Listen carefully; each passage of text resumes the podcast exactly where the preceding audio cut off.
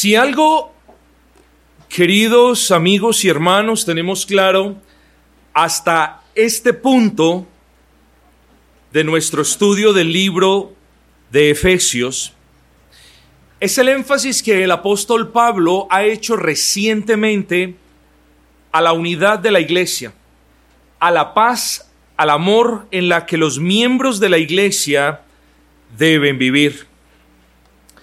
Después de eso, hablamos de los dones con los que el Señor Jesucristo, y hablamos de Cristo Jesús como el dador de los dones, dijimos que esos dones con los que el Señor Jesucristo ha bendecido a la iglesia, nos los dio por razones claras.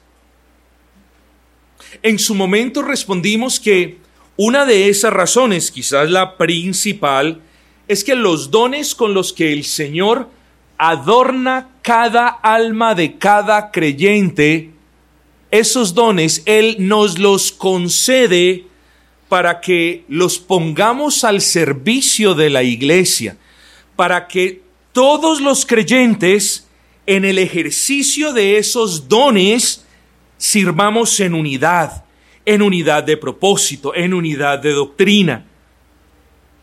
Y luego desde hace un par de semanas hemos estado hablando de esos dones hombres con los que el Señor bendice a la congregación de los santos, es decir, a la iglesia.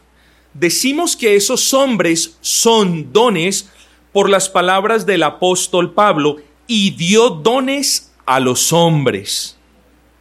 Es verdad, todos los hermanos nuestros son una bendición para nosotros. Todos, sin excepción alguna. Y todos los creyentes deberíamos ver a todos nuestros hermanos como bendiciones para nosotros.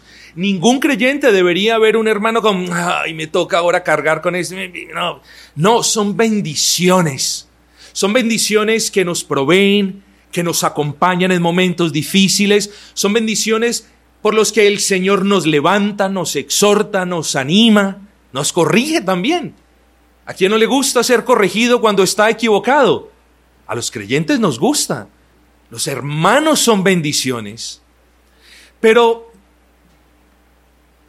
el apóstol se refiere a los pastores, a los maestros, si los hay en la iglesia, y a los evangelistas, si también los hay, como unos dones muy particulares con los que Él bendice a la congregación. De hecho, permítame, yo abro este paréntesis histórico, de hecho, los notables ingleses del siglo XIX, incluso los puritanos ingleses del siglo XVII, solían decir que si una iglesia, o si en una iglesia más bien, no se podían identificar estos dones hombres, no era una iglesia. Los puritanos, algunos de ellos decían que las iglesias, claro, claro, las iglesias son la, congregación de los santos, el conjunto de los redimidos, que se congregaban para honrar a Cristo en la proclamación del Evangelio, en la edificación de los santos, en el ejercicio de la disciplina, en el servicio, en la administración de los de los de las ordenanzas. Pero también decían pero una iglesia se conoce porque en realidad Dios les ha dado unos varones que son bendiciones para ellos. Hermanos, hoy vamos a hablar de algo que es para ustedes de bendición y no obstante que para mí es un poquito difícil explicarlo, pero estamos estudiando la palabra del Señor y no puedo hacer otra cosa que tratar de explicarlo fidedignamente y de aplicarlo de una manera útil para usted. Así que desde hace un par de semanas hemos estado hablando de esos dones hombres que el Señor le ha dado a su iglesia, con las que Él ha bendecido la iglesia. Notamos de cuánta bendición los apóstoles y los profetas fueron para la iglesia, y bueno, y lo continúan siendo, porque, porque el edificio, la iglesia, está edificada sobre las doctrinas de los apóstoles y de los profetas, pero también vimos de cuánta bendición continúan siendo el pastor, él o los maestros y los evangelistas para la iglesia.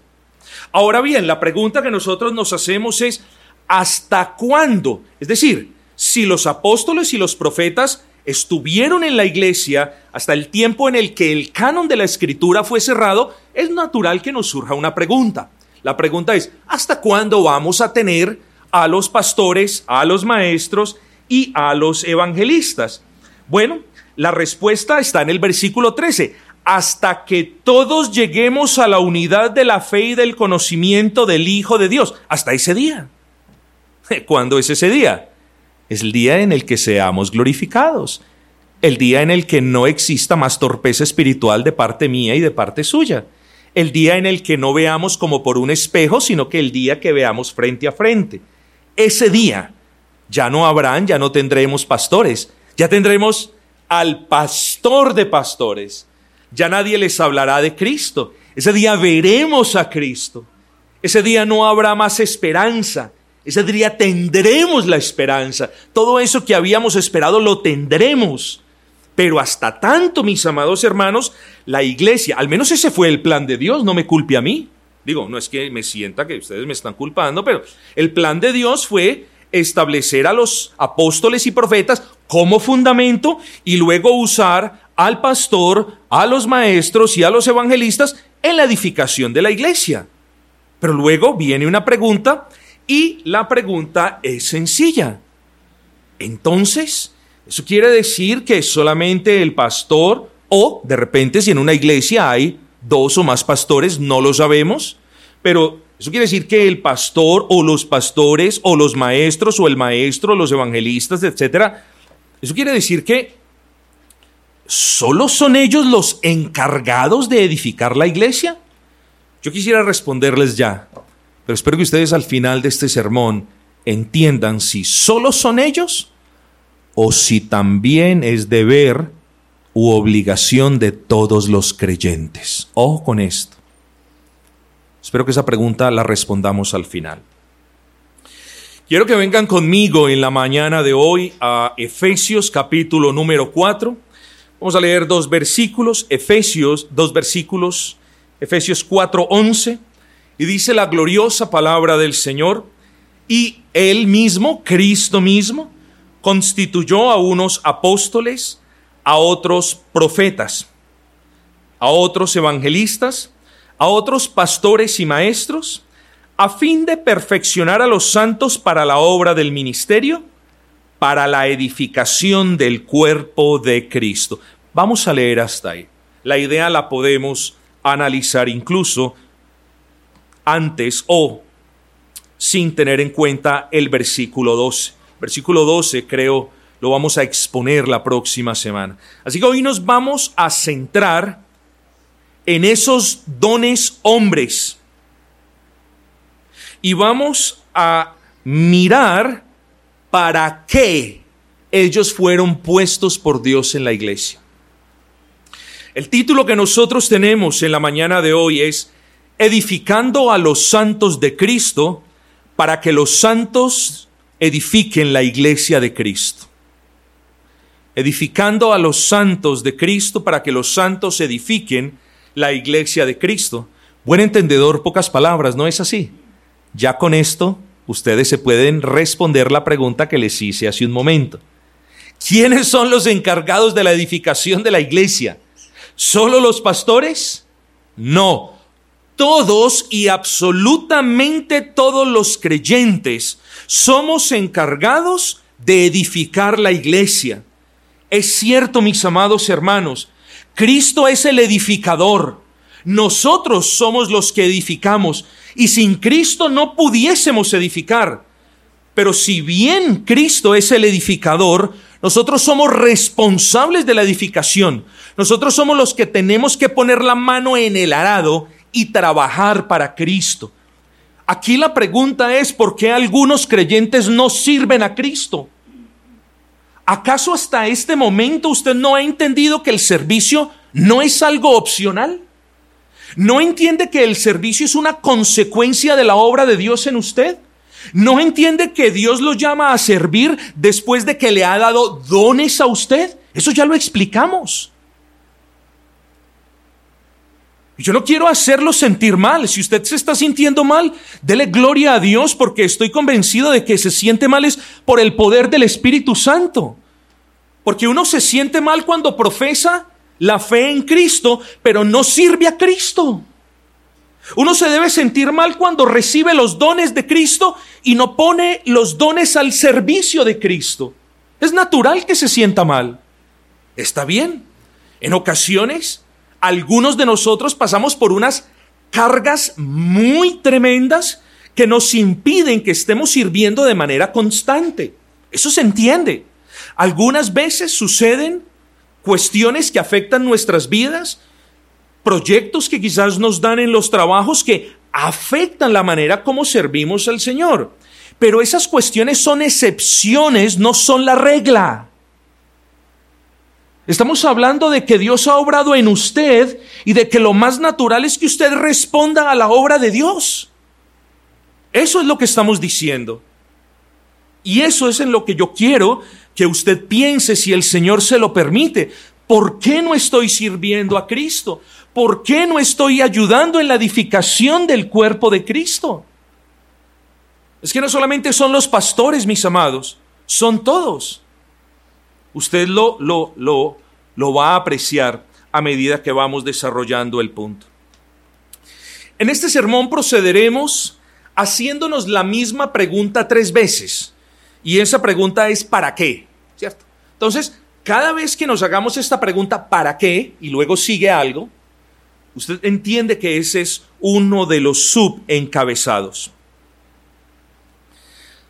Noten que tanto el oficio apostólico y profético son oficios que requerían la, debida capacidad para comprender la palabra de Dios y para predicarla.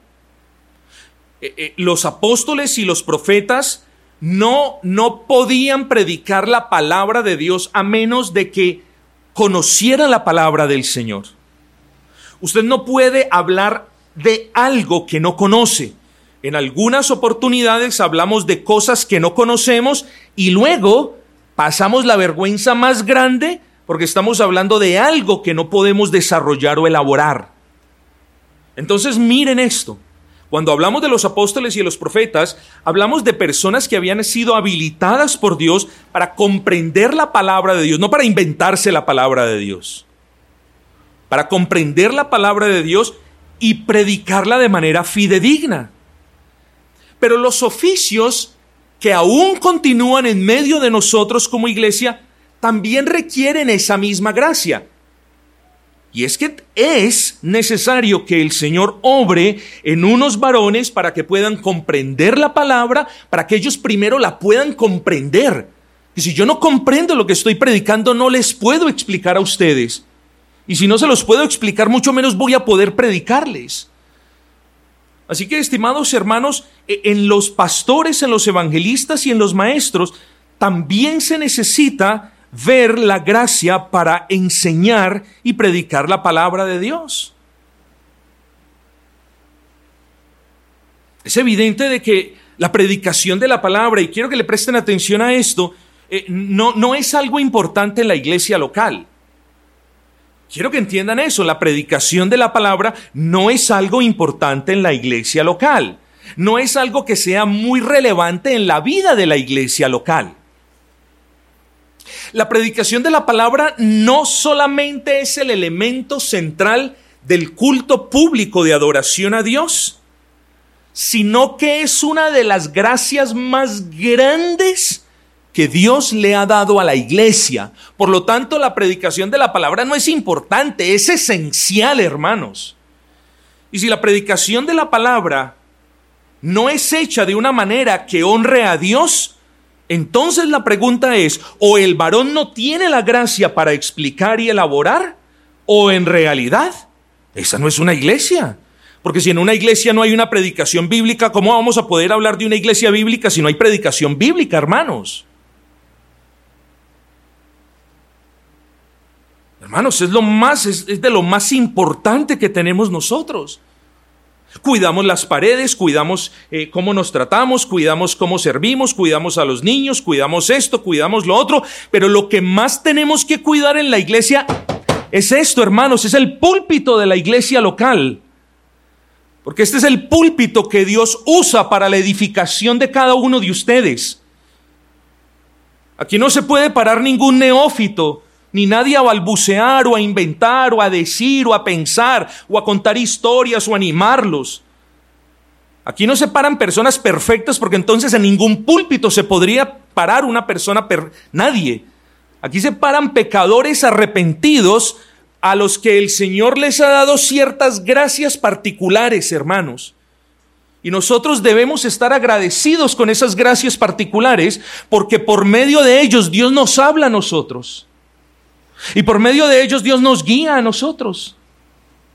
Entonces, mis amados hermanos, cada creyente debe tener la predicación de la palabra como una de las más grandes bendiciones para su vida. Y es en ese orden de ideas que llegamos a la primera pregunta, ¿para qué? Al primer ¿para qué? ¿Para qué?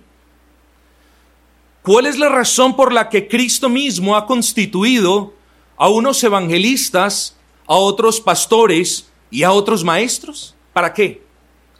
Yo le voy a decir para qué no los ha constituido. No los ha constituido para engañarlos. No los ha constituido para pretexto de que yo soy el pastor, usted es mío, usted es mi oveja.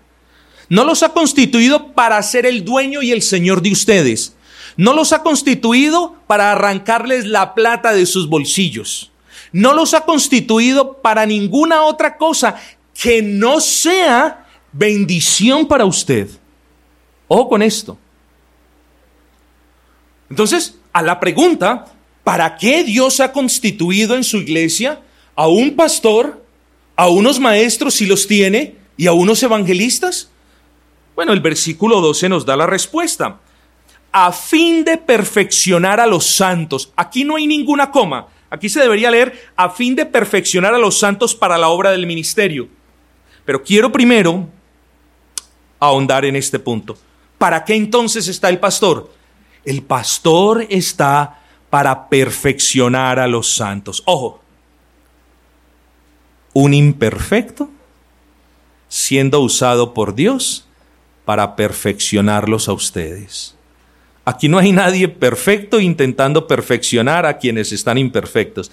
Un imperfecto siendo perfeccionado por Dios, pero siendo usado por Él para serles de utilidad, hermanos. Para comprender lo que nos dice el apóstol Pablo, tenemos que apelar al original en griego de eh, la palabra que está allí perfeccionar. Esa palabra en el original griego no tiene ninguna utilidad quizás para ustedes, pero es catartismos. Y lo que proyecta, la idea que proyecta esta, esta palabra, es como si hubiese una persona dándole, proveyéndole lo que otra persona necesita para que esa persona pueda hacer su trabajo. Quiero que piense, por ejemplo, eh, en un trabajador de, en una fábrica que necesita unas herramientas o un programador que necesita un computador.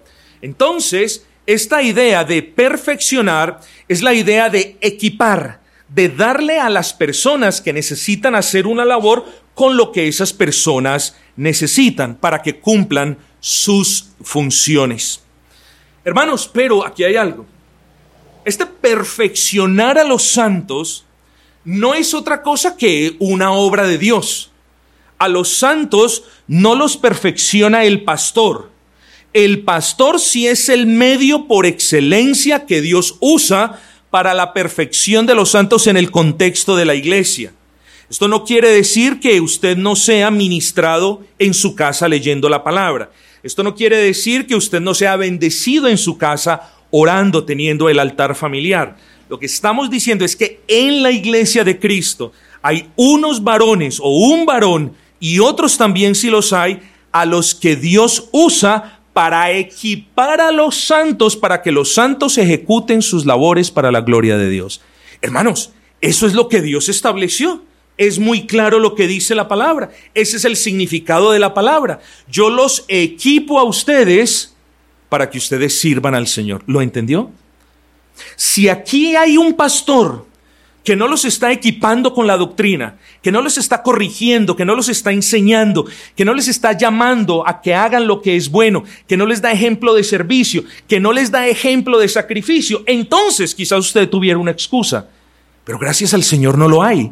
Y usted debe darle gracias al Señor que no lo hay. Entonces la obra es de Dios, claro está. No es que yo saque ahora las herramientas y le diga, vea, usted haga esto. No, la obra es de Dios, solo que Él obra esas cosas por medio de aquellos que cumplen la función de pastor o maestros. Obra que por medio del ministerio de la palabra le provee a los hermanos de la iglesia lo que ellos necesitan para obedecer más y más a Dios y para servirle más y mejor a medida que la iglesia va siendo edificada. Entonces la pregunta es, ¿está usted siendo perfeccionado? ¿El púlpito de esta iglesia le está a usted proveyendo la instrucción doctrinal necesaria? ¿El púlpito de esta iglesia lo está preparando para servir? ¿Le ha explicado qué es el servicio? Desde el púlpito de esta iglesia, el Señor ha hecho exhortaciones para que usted ejerza sus dones? Desde aquí se le ha enseñado que el creyente tiene dones, todos los creyentes lo tienen. Bueno, usted se tiene que hacer esa pregunta. Y mis amados hermanos, el perfeccionamiento comienza desde el día en el que fuimos regenerados. En el milagro de la regeneración, el Señor nos cambia dramáticamente. Todos sabemos eso, nos provee una nueva naturaleza, un nuevo corazón, una nueva vida. Inclina nuestros afectos y devociones hacia los asuntos del Señor y no obstante, nuestro camino como creyentes apenas comienza. Aquí yo abro un paréntesis, queridos amigos y hermanos, para decir cuán triste es ver a creyentes como si recién hubiesen venido a los caminos del Señor. Cuán triste. Creyentes que no crecen en doctrina, creyentes que no crecen en servicio, creyentes que no saben defender la fe, creyentes que no sirven, creyentes inmaduros, creyentes que no se congregan. Entonces explíquenme ustedes, ¿son creyentes o no lo son?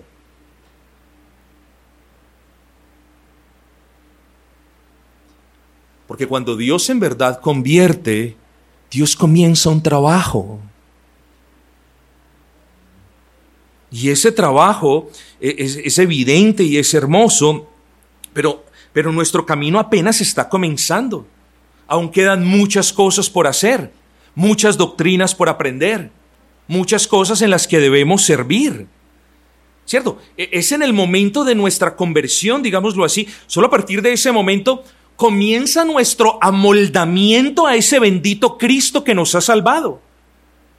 Desde ese momento queremos ser más como Cristo.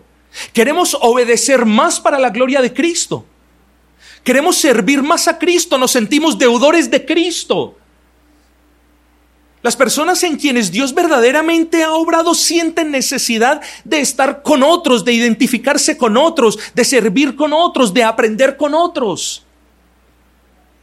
Mis amados, no estoy hablando cosas extrañas. Estoy hablándoles la palabra del Señor. Pero bueno, recién convertidos somos un poquito torpes. Pensamos que en la iglesia se debería hacer esto o aquello, pensamos o queremos hacer muchas cosas que nosotros creemos son buenas, pero que quizás no se sujetan a la palabra del Señor. Hay, hay muchas cositas. Tenemos, tenemos mucho celo, pero con poca ciencia. Hermanos, ahora sí, ¿qué sucede si todos nosotros recién convertidos con celo pero sin ciencia, con mucho brío pero sin mucha prudencia, con deseos de aprender pero en realidad un poquito ignorantes en muchas doctrinas. ¿Qué sucede si nos seguimos reuniendo todos los días, todos los días, todos los días y va avanzando el tiempo? ¿Qué sucede? Bueno, la respuesta más probable sería que todo sería un caos. Terminaríamos deshonrando a Cristo. Unos harían una cosa y otros harían otra. Unos creerían algo y otros creerían algo probablemente muy diferente. Hermanos, Dios le ha dado a los santos de Cristo, pastores y maestros, para que ellos, con la gracia de Dios y por medio de la instrucción bíblica que imparten, los santos, ustedes, cada uno de ustedes, vaya creciendo en doctrina, en piedad, en amor los unos para con los otros, en santidad, pero también vayan poniendo las manos en el arado porque ustedes no son niños recién convertidos, hermanos. Ojo que creo que no hay una persona que más aborrezca el, um, activismo eclesial. No, estamos hablando de servicio al Señor, hermanos. Estamos hablando de todos, la obligación que todos tenemos de poner las manos en el arado. Las manos en el arado no la pone un niño porque un niño no puede jalar el arado. Pero usted que lleva 5, 8, 7, 10 años en Cristo, ¿por qué no tiene las manos puestas en el arado? Si usted tiene pastor y si aquí han habido maestros que les han enseñado fidedignamente la palabra de Dios.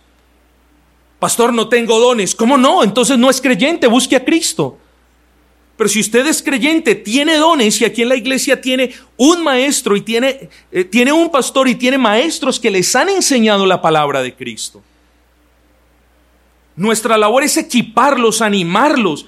Ustedes los han visto, hermanos. Entonces, ¿por qué no estamos todos sirviendo a Cristo como deberíamos hacerlo? Espero que lo haya notado. Es la gracia de Dios la que perfecciona al creyente, pero hay medios que Dios usa para ese perfeccionamiento. Y esos medios, de nuevo, son el pastor y los maestros. Son medios para su bendición, hermano. Aprécielos. Son medios para su edificación, valórelos. Son medios para, para que usted sea equipado, sea agradecido y aprecie la labor que se hace. Así que, otra cosa que me es importante, recuerda que estamos respondiendo a la pregunta, ¿para qué ellos? ¿Para qué? Yo puedo estar en casa aquí solo. Miren, miren, miren la necedad de aquellos que piensan, yo tengo mi relación con Dios, no necesito ir a la iglesia. No necesita ir a la iglesia, por eso es que está tan perdido, porque es en el contexto de la iglesia y por medio de los pastores y de los maestros que Dios edifica, perfecciona a sus santos para que ellos le sirvan de una manera agradable. Aquí no nos podemos inventar métodos pragmáticos. Es que yo no voy a la iglesia porque yo aquí en la casa también soy edificado. No, es en el contexto de la iglesia que Dios perfecciona a sus santos por medio de unos hombres que son dones para la iglesia, regalos para la iglesia. Es cierto, hermanos, que Dios nos provee bendiciones individuales. De eso ya hablamos hace un momento. Es cierto que Dios nos provee bendiciones en lo personal, en lo familiar y en lo secreto. Claro que sí. Pero una de las cosas en las que quiero hacer énfasis es que también es cierto que existen bendiciones muy especiales y muy particulares que Dios solo dispensa en el contexto de la iglesia. Bendiciones irreemplazables, hermanos. Mucho cuidado que aquí no se está diciendo que usted depende de la iglesia para la bendición de Dios. Aquí no, nadie está diciendo eso. Aquí lo que estamos diciendo es que Dios estipuló dispensar, dar, conceder por gracia unas bendiciones muy particulares que solo se dan en el contexto de la iglesia. Nótenlo ustedes mismos. ¿Para qué Dios me ha dado a mí un pastor y para qué Dios le ha dado a la iglesia unos maestros? Para que Dios por medio de ellos me edifiquen, me perfeccionen, sean de bendición. Es en el contexto de la iglesia, hermanos. Así que uno de los más grandes objetivos o propósitos del pastor no es el iglecrecimiento, ¿cierto?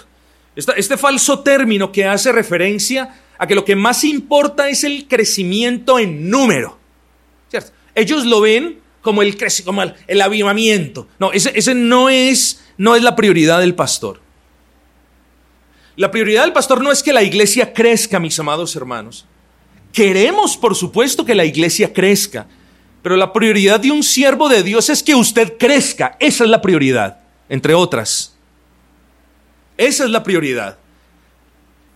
Que Dios, Dios no ha puesto al pastor para que apele a técnicas empresariales ni a estrategias corporativas para que aquí haya una multitud de gente. El pastor no tiene necesidad de eso, Si la iglesia ha de tener crecimiento, lo tienes por la gracia de Dios mediante el poder de su Espíritu. Pero nosotros los pastores y los maestros de la iglesia estamos aquí para que usted crezca en piedad, en amor, en conocimiento y en servicio. Y algunos de ustedes quizás no han crecido en eso. ¿Por qué, hermanos? Que el Señor se lo responda. Y que el Señor lo llame un arrepentimiento, pero un arrepentimiento de verdad. Un arrepentimiento del cual usted pueda decir en verdad estaba pecando Tenía un pastor, tenía maestros, me explicaron, me ayudaron, les pregunté, me respondieron. Ah, y no lo apreciaba, no servía. Ahora los aprecio. Y ahora sirvo en la causa del Señor. Ojo, ojo con la palabra que viene a continuación, mis amados hermanos. A fin de perfeccionar a los santos para la obra del ministerio. De esto vamos a hablar en un momentico. ¿Ministerio de quién? Ya vamos a hablar en un momentico de eso. Así que hermanos, como pastor yo los quiero, es mi deber presentarlos delante de Cristo. Es mi deber apacentarlos durante ese camino. Pastor, pasto. Es mi deber llevarlos a que pasten, a que se alimenten, a que coman bien, a que se nutran. Es mi deber de vez en cuando guiarlos con la vara y el callado. Pero hermanos, sobre todas las cosas, y yo abro mi corazón, es mi deseo que hasta el último de los días que el Señor me permita estar en esta tierra, Él me conceda que yo sea de bendición para usted mediante el equipamiento, mediante la dación de lo que usted necesita doctrinalmente y hablando también en piedad, de lo que necesita para servir al Señor. Porque de eso vamos a hablar ahora. Vea al pastor y a los maestros de la iglesia. Ellos son regalos de Dios para los santos, porque por medio de las enseñanzas de ellos, Él obra gracia en ustedes, Él les provee el conocimiento, Él les abre el entendimiento y les da lo que ustedes necesitan para honrarlo. Den gracias al Señor por lo que tienen. Que ninguno de ustedes sea como el niño de la historia que nunca le hizo caso a la mamá, que siempre despreció a la mamá, que siempre quería que otra fuera la mamá, y cuando se le murió su buena y dedicada madre, nunca se pudo recuperar de esa pérdida, porque apenas hasta ese momento valoró lo que era su madre. Valoren lo que tienen, no codicien lo que no tienen. Sean agradecidos por lo que Dios les da en este rebaño. No anhelen estar en otros rebaños. Sean agradecidos por el pastor que les dio, hermanos. No por los pastores famosos del Internet, mis amados. Cuando ustedes tienen un problema, Él no les va a solucionar nada. Y cuando ustedes estén confusos por estar escuchando otras cosas, al que me toca lidiar es a mí con esas cosas. No deshonre la iglesia del Señor. No sea desagradecido con el alimento que Dios le da, porque le digo algo. A menos que usted sea un garoso el alimento que se da desde este púlpito es suficiente y es bueno, hermanos. Y lo digo con convencimiento para la gloria de Dios y con una limpia conciencia. ¿Para qué Dios pone un pastor o maestros o evangelistas? Dice la palabra, a fin de que por medio de ellos yo sea equipado, equipado. ¿Para qué? para el servicio de la iglesia de Cristo, mis amados hermanos. Ese es el segundo para qué, ¿cierto? ¿Cuál es la razón para qué Cristo mismo ha constituido a unos evangelistas, a otros pastores y a otros maestros para el perfeccionamiento o el equipamiento de los santos? ¿Para qué yo necesito estar equipado? ¿Cierto? ¿Con qué razón? Bueno, la segunda, lo, que viene a continuación nos da la respuesta. A fin de perfeccionar a los santos para la obra del ministerio. Usualmente hacemos referencia al ministerio pastoral, es decir, el servicio del pastor. En otras oportunidades hacemos referencia al ministerio de la palabra, es decir, a la predicación. Entonces lo que sucede, mis hermanos, es que uno de los errores más grandes de los creyentes es creer que la edificación de la iglesia es responsabilidad exclusiva de los pastores o del pastor y de los maestros. Gravísimo. Y otro error que viene detrásito es la creencia de que solo ellos, es decir, solo los pastores y los maestros, solamente ellos tienen un ministerio. Pero ¿quién nos dijo eso? Es verdad, no podemos cometer el error del, que, del que vienen, lo digo con respeto, algunos de ustedes, no podemos cometer el error de que todo se volvió un ministerio. El ministerio de mover las sillas, el ministerio de limpiar las sillas, el ministerio de lavar las sillas y el ministerio de acomodar las sillas en su lugar. No trivialicemos la palabra ministerio. La palabra ministerio es un servicio al que Dios nos llama. Y si bien es cierto de que todo lo que hagamos lo debemos hacer para Cristo, por tanto va a beneficiar al cuerpo de Cristo, el apóstol aquí habla de cuestiones más relacionadas con el avance de la causa de Cristo. Luego el título ahora tiene sentido. Edificando a los santos de Cristo para que los santos edifiquen la iglesia de Cristo. Ojo con esto. Cada verdadero creyente tiene un don o dones que Dios le ha dado. Y esos dones, ahora aquí sí vamos a responder la pregunta, y esos dones son para que usted los emplee en el ministerio que Dios le ha dado. Eso dice la palabra. ¿O no, o no dice eso? Eso dice la escritura. Versículo 12. A los santos para la obra del ministerio. No interprete esto como que todos ustedes tienen que hacer absolutamente todo para la obra del ministerio del pastor. El pastor tiene su ministerio, pero también lo tienen cada uno de ustedes. ¿Y saben qué estoy viendo? Estoy viendo a creyentes con dones, que tienen dones y que no están ejerciendo su ministerio en la iglesia local. Eso estoy viendo. Estoy viendo a creyentes en quienes Dios ha obrado la gracia y quienes no están participando de la edificación de la iglesia local. ¿Cómo resuelvo yo eso? Dígame usted. Miren lo que dice o miren las implicaciones de lo que estamos estudiando. Si usted es un creyente, Cristo mismo le ha dado dones, y si usted tiene estos dones, es para que usted los emplee en el ministerio que Dios le ha dado. Pastor, ¿y cuál es su ministerio? Hable con el pastor. Para eso está el pastor, para guiarlo. Si usted quiere en realidad ejercer su ministerio en la iglesia local, hable con el pastor. Dígale, pastor, ¿en qué puedo servir? No a usted, a la iglesia. ¿Qué puedo hacer para el avance de la causa de Cristo? ¿Cómo puedo colaborar? Hable, si usted lo quiere hacer. Como ya lo hemos visto en la palabra de Dios, los pastores y los maestros juegan un papel fundamental en la edificación de los santos y una de sus labores principales es equipar a esos santos. Nosotros tenemos responsabilidades fundamentales en la edificación de la iglesia, pero esas responsabilidades no son exclusivas del oficio del pastor. Sí deben ser ejemplo, pero no son exclusivas porque todos tenemos responsabilidades. El creyente no es el que tiene derechos por estar en Cristo.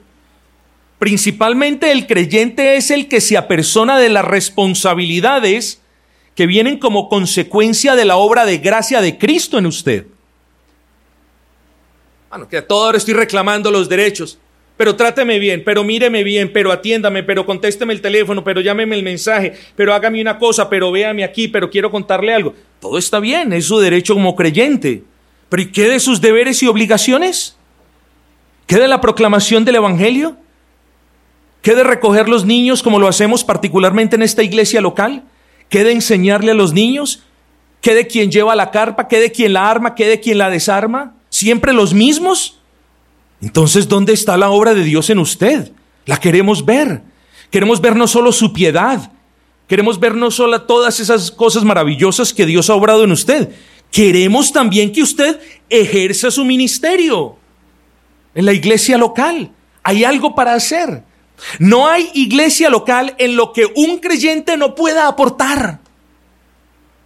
Puede que no siempre estemos prestos para hacerlo de una manera constante, como lo decíamos ahora, por cuestiones excepcionales. Hay cargas eh, temporales de trabajo, hay situaciones, eh, vicisitudes en nuestras casas y, nos, y nos alejamos un poquito del servicio constante. Eso se entiende. Pero el creyente, hermanos, es una persona llena de gracia, aún en medio de todas nuestras torpezas, que estamos pendientes de la tarea que Dios nos ha encomendado. Y ojo con esto, Dios le ha encomendado a cada creyente una tarea. Lo que pasa es que cada creyente no ha sido lo suficientemente responsable para hacer esa tarea. Así que no critique a su niño porque no hace su tarea porque usted tampoco como ejemplo la está haciendo. Cristo dice, Cristo constituyó a unos apóstoles, a otros profetas, a otros evangelistas, a otros pastores, a otros maestros, a fin de equipar a los santos para la obra del ministerio. Es decir, para que los santos cumplan con obediencia el llamado que Dios les ha hecho a servir. Entendió que cuando desde el púlpito hablamos de servicio, ¿Tenemos los garantes para llamarlo a servir? ¿Entiende usted que el servicio no es, no es una cuestión que algunas iglesias quieran o no quieran hacer? Si usted no quiere, no, no pasa nada aquí. No. ¿Entendió que es algo bíblico? ¿Entendió que cada uno de ustedes tiene un ministerio que ejecutar? Mírese, evalúe los dones o el don que Dios le ha dado. Mire la necesidad de la iglesia. Hable con el pastor en qué puedo servir. Y esperemos que en eso que usted quiera servir sea constante. Aprenda de, la, de los errores de otros, cuyos testimonios se ven afectados porque han comenzado a hacer algo y no lo han terminado, o porque comienzan a hacer algo y lo han abandonado. Ahí no se ve la gracia. Hermanos, ¿qué hay de su ministerio entonces? Porque ese, ese es el centro del versículo. Dios ha puesto o ha nombrado a unos, o ha llamado a unos, o ha constituido a unos pastores, a otros maestros y a otros evangelistas. ¿Para qué, Señor? Para que por medio de ellos nosotros recibamos el equipamiento. ¿Y para qué ese equipamiento, Señor? Para que nosotros ejercitemos el ministerio que nos ha dado. Ahora sí tiene sentido porque los dones que Dios les ha dado son para ponerlos en el ministerio que Dios le ha dado a cada uno de ustedes.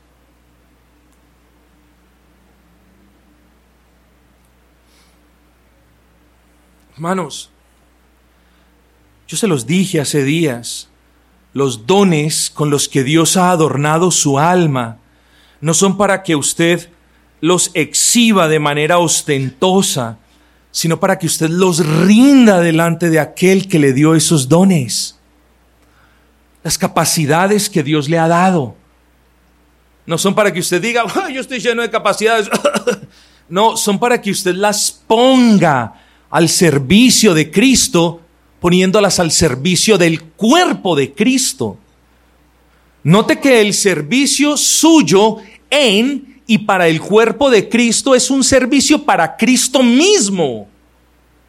Usted no puede separar la iglesia de Cristo, hermano. Cristo es la cabeza de la iglesia. Usted no puede decapitar así como así y decir, bueno, yo sirvo a Cristo, pero pues en la iglesia no tanto. No, mis amados hermanos. Es el servicio en el contexto de la iglesia. Es el servicio en la iglesia lo que yo puedo eh, usar para referir y decir, estoy sirviendo a Cristo. Usted no le está sirviendo ni a los maestros que le han explicado que sirvan, y no le está sirviendo menos al pastor, le está sirviendo a Cristo, quien es el que le ha dado el don y quien es el que lo está capacitando y quien es el que lo llama a ejecutar su ministerio. La pregunta es, ¿por qué no lo está haciendo? Piensa en eso. Hermanos, en ocasiones las iglesias solo tienen una minoría de trabajadores activos y ¿sabe qué son los demás? Son fervientes adoradores.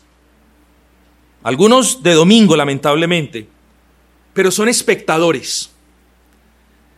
Es como si estuviésemos allí como los romanos impíos en el anfiteatro, en el circo, viendo cómo algunos luchan por su vida y yo sentado en las gradas diciendo, ánimo, ánimo, no se deje. Mientras que los otros están batallando por sus vidas. Así es todo aquel a quien Dios le ha dado un don y quien no lo usa para el ministerio que Dios le ha dado en la iglesia, no fuera de la iglesia, en la iglesia. ¿Cómo quieren? ¿Cómo quieren si ellos están ausentes que más personas estén presentes en la iglesia? ¿Cómo quieren si ellos están dormidos que el reino de los cielos sufra un avivamiento? ¿Cómo quieren sin proclamar el Evangelio que más personas vengan a Cristo? ¿Cómo quieren si, ah, bueno, yo no soy padre o que los otros lo hagan? ¿Cómo quieren que menos niños sean criminales mañana si hoy no vamos a pedir y a luchar por esas almas?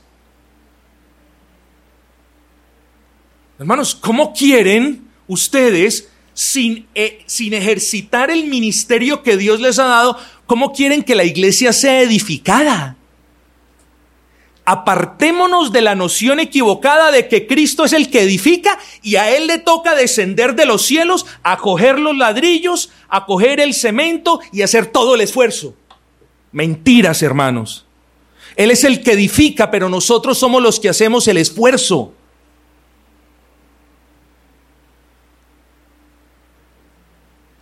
No se apoye en la soberanía de Dios para que diga, ah, bueno, como yo creo en un Dios soberano, pues si yo hago o no hago, la iglesia sigue siendo edificada. No, si usted no participa en la edificación de la iglesia y en el avance del reino, el reino no va a avanzar y la iglesia no va a ser edificada. Y no contentos con eso, algunos no solamente no edifican, sino que destruyen y dañan lo que otros hacen. Tengamos cuidado con eso. Mucho, muchísimo cuidado con eso.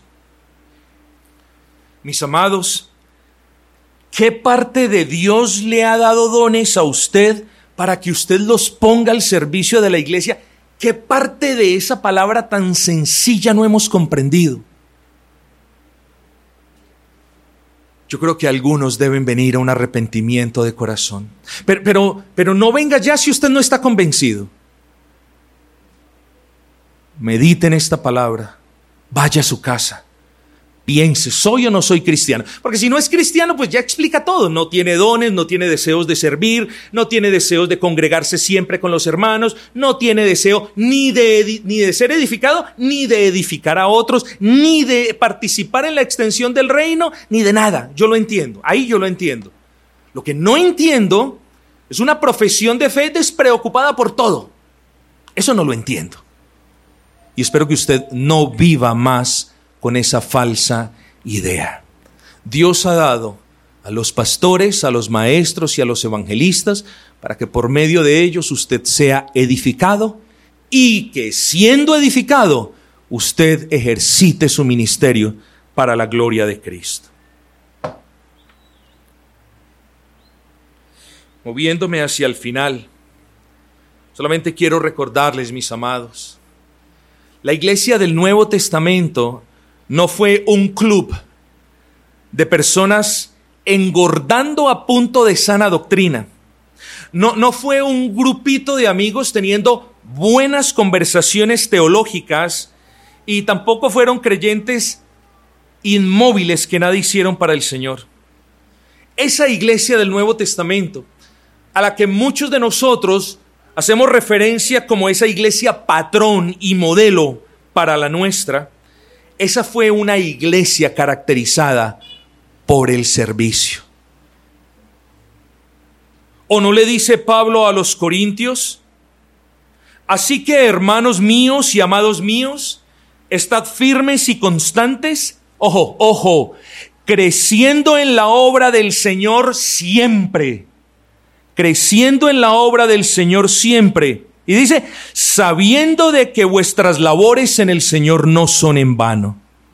¿No nos dice esto de que la iglesia de los Corintos, no nos dice esto que era una iglesia trabajadora? Sí, tenían problemas como todo, pero era una iglesia que amaba al Señor. Independiente de lo que se pueden leer en las interpretaciones modernas de la iglesia de la ciudad de Corinto, la iglesia de Corinto era una iglesia amada, muy amada para el apóstol Pablo. Y aquí el apóstol Pablo les está diciendo, sigan firmes, mis hermanos, ya para terminar, dice, sigan firmes, pero sigan constantes, creciendo en la obra del Señor. Esto es una obra, hermanos. Y Dios nos ha provisto ese pastor y esos maestros para que nos equipen, para que nos digan cómo trabajar, para que nos digan qué hacer. Para eso estamos nosotros, entre muchas otras cosas. Pero esto es una obra. Y luego les dice, su trabajo para el Señor no es en vano. Pero usted, ¿cómo puede recibir estas palabras si usted no trabaja? Dígame usted cómo las puede interpretar. ¿Cómo puede usted interpretar estas palabras si usted no hace nada para el avance del reino de Cristo? Tiene dones, sí, pero no los usa. O a la final no los tiene. O usted se resiste a la voluntad del Padre.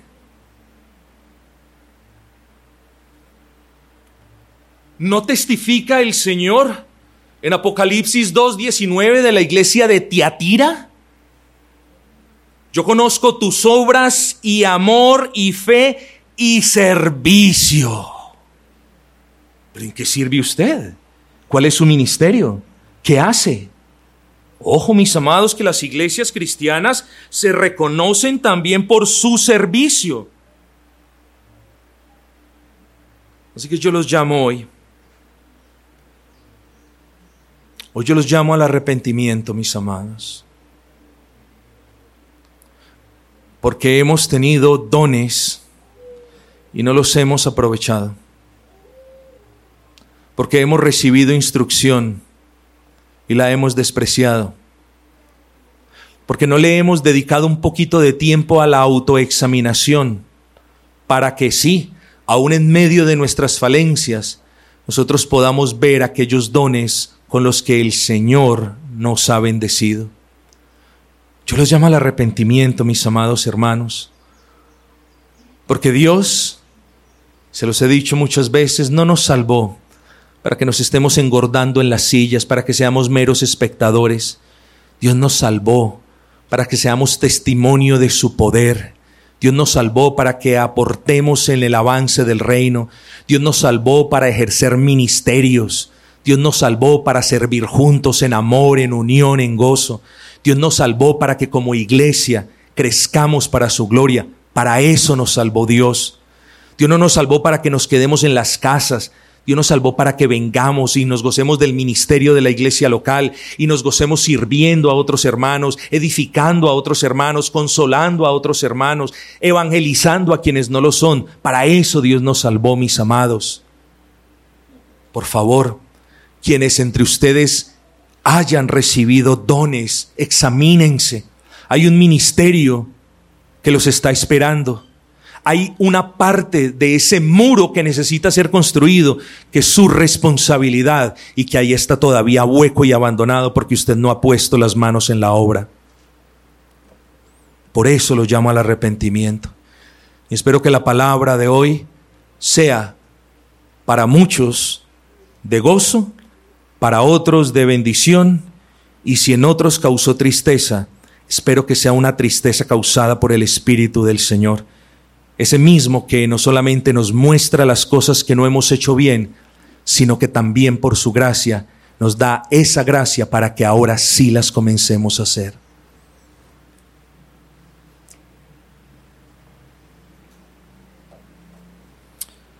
Use sus dones y el equipamiento que usted recibe de Dios a través de su pastor y de los maestros de la iglesia.